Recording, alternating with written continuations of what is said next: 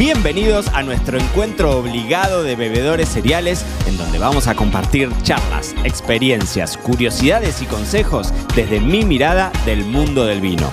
Yo soy Mariano Braga y esta es la segunda temporada de Me lo dijo Braga, el podcast. Bueno, muy bienvenidos a todos los bebedores cereales del otro lado a un nuevo episodio de Me lo dijo Braga, el podcast, en donde estamos con entrevistas, nos vamos nuevamente, nos cruzamos el gran charco tengo a mi invitado del otro lado del mundo, pero casi a la misma latitud, les diría. Y vamos a hablar de vinos en una zona que yo recién le decía tras bambalinas a Hans, es un descubrimiento. Para mí es un descubrimiento.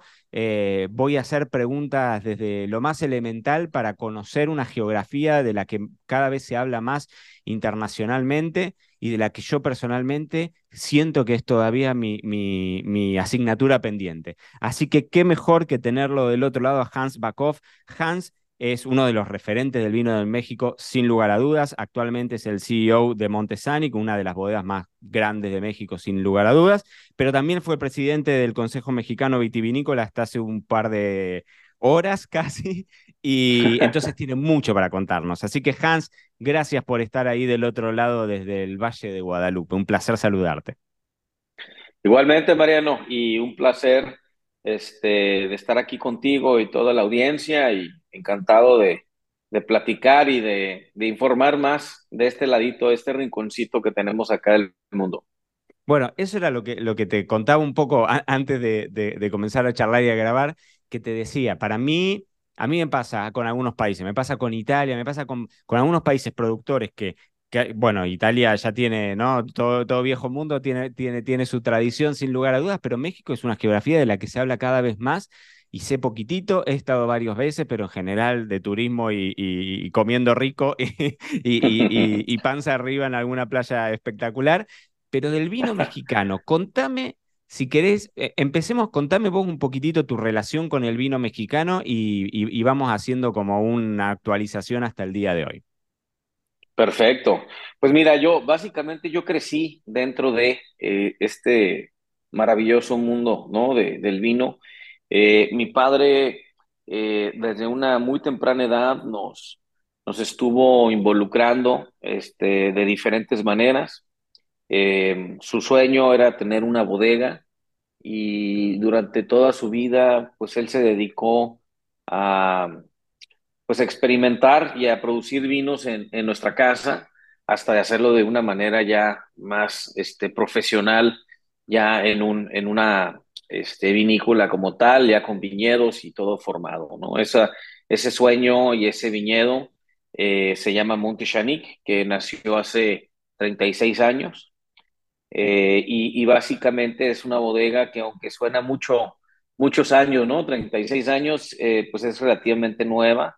Este, nosotros como concepto cambiamos, el, o mejor dicho, fuimos el primer vino eh, premium de este país, donde básicamente le dedicamos eh, pues la, eh, toda la experiencia y, este conocimiento de producir un vino premium dentro de, un país que el mercado todavía no existía este producto. Entonces, con el nacimiento de Monte Chanic nace una revolución que hoy, hoy en, día es conocida como el vino premium.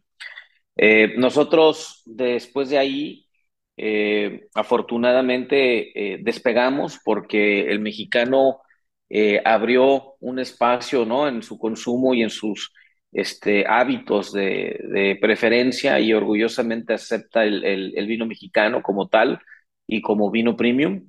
Y a raíz de eso, de ser cerca de cinco bodegas locales, pues hoy somos cerca de 300 bodegas a nivel nacional y, todas ellas eh, participando dentro de este mercado eh, de vinos premium que nació con el nacimiento de Monte Chanic. Entonces, bueno, a mí de cierta manera me tocó presenciar todo esto y, fue, fui un enamorado desde el principio y yo ya desde una temprana edad me voy y me formo y, este, ya sabía que la parte que me intrigaba mucho era la parte técnica, la parte de la enología eh, me especializo en, en, una, en, una, maestría en Burdeos, este, con el tema de, de vinificación y, y, algo de viticultura. Y después de ahí, eh, pues ya me voy a formarme este, con un MBA en la Universidad de Cardiff y ya este, para poder tomar un poco la parte administrativa. Y bueno, pues a mí el, el, convivir en, esta, en este mundo del vino, en un principio fue con mi padre, después ya sin mi padre. Este, con él, pues fue increíble porque fue mi mentor y eh, aprendimos cosas extraordinarias, sobre todo el terruño de, de Baja California y de vinificación, y pues ya sin él un poquito esta, pues ya investigación y desarrollo hacia lo propio y, y pues ya con algunos otros resultados que estoy seguro que le hubiera encantado este, estar aquí presenciando. Pero bueno, todo al final muy positivo y creo que estamos, este, pues, no descubriendo, sino que más bien transmitiendo al mundo que México también es un productor de grandes vinos y, este, y ahora Baja California liderando ese movimiento. No me, no me quiero ir de eso, Hans. Sí, te, escuchaba y digo, eh, el Valle de Guadalupe, mm, Valle de Guadalupe, Baja California, es como el epicentro ¿no? de, de, del, vino, del vino en México. Contame qué es lo que veo si yo me paro en un viñedo típico en Baja California. ¿Cómo son los suelos? ¿Cómo es el clima? ¿Cómo, eh, cómo son las pendientes? ¿Cómo son las lluvias? Contame un poquitito esos suelos y esa, y esa identidad del terruño. Por supuesto, pues mire, estamos, eh, es un microclima muy curioso. Estamos cerca de 25 kilómetros en línea recta del mar.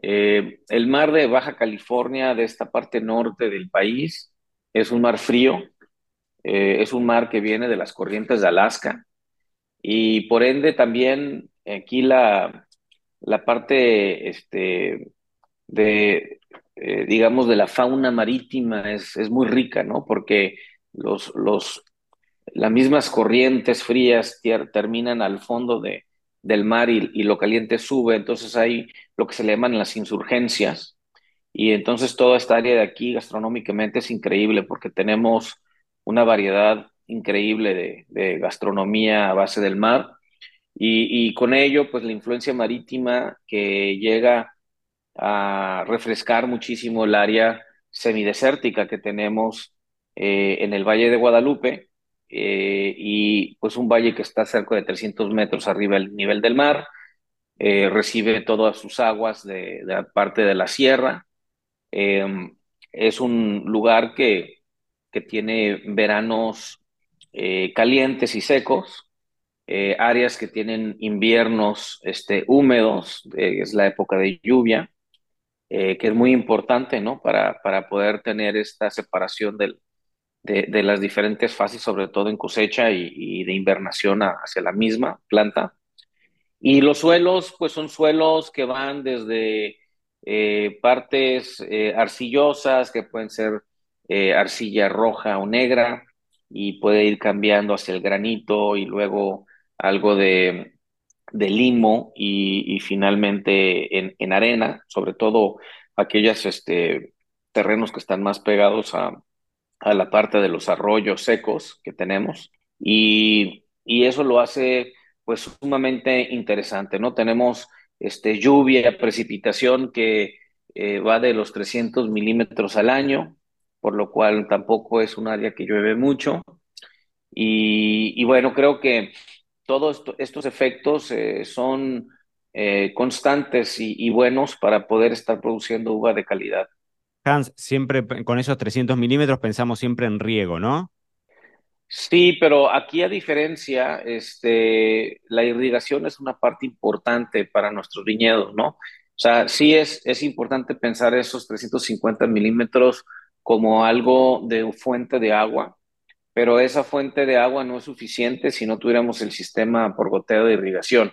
Claro, Entonces claro. nosotros sacamos el agua de los pozos que tenemos subterráneos y son, es corriente de agua que normalmente va y, y, y, llega a los, este, al mar, ¿no? Entonces nosotros la agarramos desde eh, como, como va bajando y de ahí, eh, dependiendo de la propiedad, nosotros tenemos un reservorio y de ahí llenamos y podemos atender pues las diferentes eh, partes o necesidades fisiológicas de la planta eh, durante el año, ¿no? Pues en pocas palabras, Mariano, no, no usamos el agua eh, cuando llueve nada más para irrigar, sino que la estamos usando constantemente. Claro, sí, sí, sí, es un poco, por eso te preguntaba, porque me lo imagino muy también similar a la enorme mayoría de los territorios en, Latinoamérica, ¿no? Que uno necesita del riego y necesita de esos reservorios para darle en los momentos críticos a la, a la planta y demás.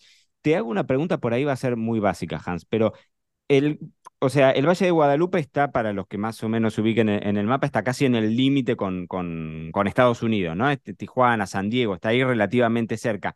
¿El Golfo de California llega a ser algún tipo de efecto climatológico o ahí directamente, digamos, tenés el, efecto del océano solamente? El, efecto eh, del océano que realmente tiene un impacto viene del Pacífico y no tanto del Golfo este, por ponerlo en, una perspectiva. Estamos a 25 kilómetros del Pacífico y el Pacífico es muy diferente al Mar del Golfo, porque el Mar del Golfo, eh, al estar dentro de, pues, este como acuario, eh, el agua tiene una temperatura diferente, ¿no? Y, y este, y, y, nosotros estamos, te digo, muy del otro lado, eh, con, con, 25 kilómetros y hacia a 300 metros arriba del mar. Sí, sí, sí, totalmente. Y ahí tienen, bueno, tienen Cabernet Sauvignon porque el Cabernet Sauvignon, e inclusive a ustedes los distingue mucho, ¿no? Pero el Cabernet Sauvignon en México es, eh, es, como, como la frutilla del postre, ¿no? Pero también dentro, eh, eh, puntualmente en la bodega, también producen Malbec, producen Nebbiolo. Contame eso, las variedades de uva y esa diversidad ampelográfica, ¿cómo la, cómo, cómo, cómo la ven en materia de blancos, de tintos, de estilos, qué se da mejor y demás? Pues aquí el, parte de, lo que es importante empezar a hacer es generar eh, historia, ¿no? Antecedentes, experiencias y conocimiento. Entonces, México, eh, aunque es el, primer país del continente donde empieza em, a experimentar con la viticultura, es, es una cultura que nunca se quedó sino que se fue esparciendo y, de cierta manera eh, se activó eh, recientemente, ¿no? O sea, entonces eh, es, es, muy curioso porque eso junto con la experiencia de qué hacer y qué no hacer, cómo cultivar y toda la, la pues, utilización de la viticultura, pues es algo que nos hemos quedado o venido quedando atrás. Entonces, para nosotros ahora estar constantemente descubriendo qué se da y cómo y en dónde es importantísimo, ¿no? Entonces, parte de nuestro portafolio, eh, bien cierto que radica alrededor de variedades bordalesas, pero también hemos descubierto que en otras zonas también cercanas, este, pues hemos logrado de manera exitosa eh, replicar eh, buen nivel de, de, calidad para variedades como el tempranillo, como el neviolo, este, el Syrah, este, en el caso de, de los blancos tenemos Chenin Chardonnay, pero el, el estelar o el, o el, estrella sigue siendo el Sauvignon Blanc. Entonces, eh, un poquito aquí este, el área todavía nos permite ir descubriendo qué es lo que se puede dar de mejor manera y, este, y es una fase donde estamos como descubriéndonos, ¿no? Y, y no nomás eh, de, cómo hacer para que algo salga bien, sino de cómo hacerlo mejor. Y eso pues es sumamente interesante porque nos está dando una perspectiva de, pues, de, ir mejorando continuamente lo que hacemos. Y, si hoy en día el vino mexicano ya ha demostrado ese potencial y, que se pueda sobre todo comparar y, y, poner a la altura de este, a competir con cualquier otro vino del mundo, pues esto nos, nos entusiasma todavía más porque lo que vamos a descubrir aquí, este, pues nos va seguramente a, a ser mejores, ¿no? En cómo cultivar de cierta manera eh, la, la, mejor manera para, para, para producir de manera óptima ¿no? estas diferentes variedades. Y está todo por hacer, me imagino, ¿no? Porque uno dice, bueno, es cierto que tendrás un montón de desafíos porque no hay un historial, no es que decir, bueno, acá se plantaba tal y entonces lo, lo, podés replicar, pero por el otro lado también me imagino que a nivel eh, empresarial, pero también a nivel productivo, tenés la posibilidad también de jugar y decir, bueno, intentemos, veamos que probemos, porque a veces en zonas que son, que, que, ya hay una tradición arraigada generación tras generación tras generación, es más difícil darse esa posibilidad de innovación, ¿no? Y pensaba en esto, Hans, que decías, ese salto de 5 a 300 bodegas, que me lo dejé anotado porque digo, wow, es un número. ¿Cómo responde el consumidor mexicano? El consumidor mexicano, siendo que es un mercado que también tiene acceso mm, relativamente fácil a vinos de distintos rincones del mundo. Y, en un momento vos deslizaste esto de decir, bueno, también al local, a la persona de México, le empieza a resultar más familiar el vino de México y empieza a entenderlo como que también en la alta gama estamos a ese nivel. ¿Cómo, ¿Cómo, es hoy la relación de, del, consumidor, del bebedor cereal mexicano con los vinos de México respecto de vinos de otros lados? Pues eso ha sido un tema clave eh, que a favor, o sea, afortunadamente gracias a esta eh, también eh, constante aprendizaje, pero no nomás ante la producción ahora, sino que al consumidor y, y a su paladar, pues esto ha venido creciendo y, ha dado también apertura a que el mexicano consuma vinos este, pues de mayor valor, ¿no? De mayor calidad. Em, nosotros eh, aquí dentro del país venimos pues eh, cambiando eh, de manera muy acelerada el, el qué consumimos y, este, y tan solo en 15 años hemos incrementado por 6 el consumo per cápita, ¿no? Y eso pues habla de que aunque sigue siendo pequeño, porque ahorita nos encontramos en 1.3 litros per cápita por año, por persona, eh, comparándola ya con países latinoamericanos que andan entre los 15 o 18 litros este, por persona, o países como Estados Unidos, que es el consumidor más grande del mundo, ante una base de 300 millones de personas, que tiene un per cápita de 11 litros, pues nosotros todavía estamos en pañales, ¿no? Ahora, si te quieres ir al viejo mundo, ¿no? Ya platicando de, de Italia, Francia, este, cerca de los 50 litros, o una España con los 20 litros, ¿no? Todavía nos, nos quedamos muy pequeñitos, pero la verdad es que haber multiplicado por seis el consumo en un periodo tan corto, pues nos da un poquito para hacia dónde vamos, ¿no? Y, y eso ha sido algo clave porque el mexicano eh, pues ahora está también aprendiendo de cierta manera a, cómo maridar sus propios ingredientes. que como tú bien sabes, Mariano, la gastronomía mexicana es, es muy amplia y, rica. Este, y, y eso eh, pues ahora nos da la posibilidad de generar un librito nuevo, ¿no? De maridaje, de por ponerlo de cierta manera. Y, además también lo pienso, ¿no? De cara al mundo, la gastronomía mexicana es una marca registrada, es una forma de entrar también y decir, bueno, pero no solo gastronomía, también te, también te cuento mi portafolio de vinos, ¿no? Ese, ese aliarse a algún producto eh, famoso, probado, exitoso en todo el mundo, porque la gastronomía mexicana tiene una polenta a nivel internacional que es fenomenal. Sí, es, ha sido clave y ha sido parte del éxito de, cómo se ha ido acompañado una cosa con la otra. Y, el mexicano entonces pues ha aprendido muchísimo en el transcurso y ahora tiene un mejor paladar y es más demandante y, bueno, pues eso ha ocasionado que a través de los últimos 20 años con consumos eh, de dos dígitos constantemente, eh, dos dígitos me refiero al nivel de, consumir este año con año, pues eso nos ha puesto ahora en la mira de, pues, muchos países, porque nos ven como un país eh, muy grande que tiene un potencial de, ir incrementando el, consumo, ¿no? Eh, nosotros hasta recientemente, hasta el 2017, em, era un país que no se consumía en su mayor parte vino mexicano se consumían vinos de, muchos otros lados del mundo. Y México, eh, aunque era primer lugar en volumen, no era el primer lugar en valor.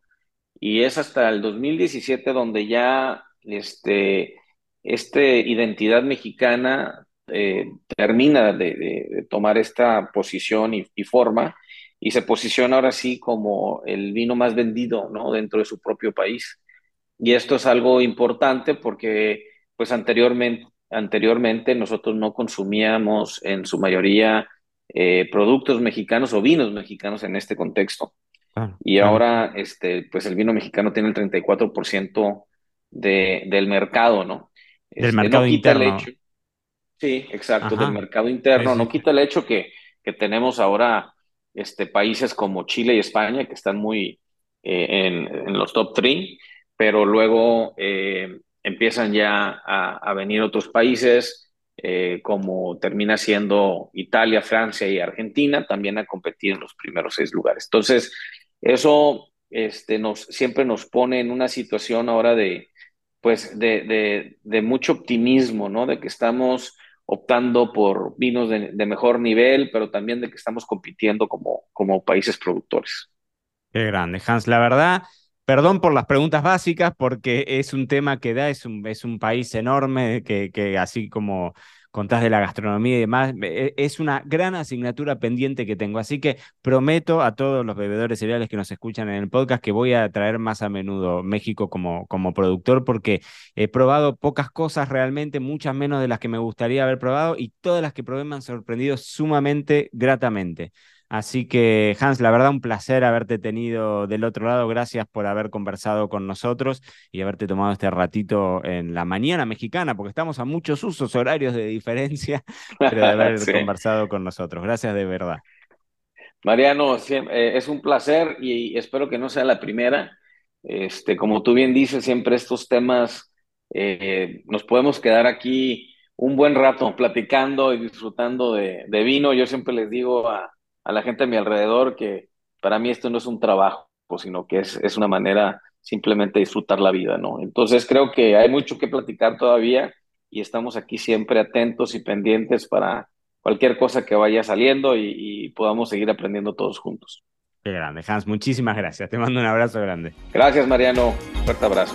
Y esto fue todo por hoy. No te olvides suscribirte para no perderte nada y que sigamos construyendo juntos la mayor comunidad de bebedores cereales de habla hispana. Acá te voy a estar esperando en un próximo episodio.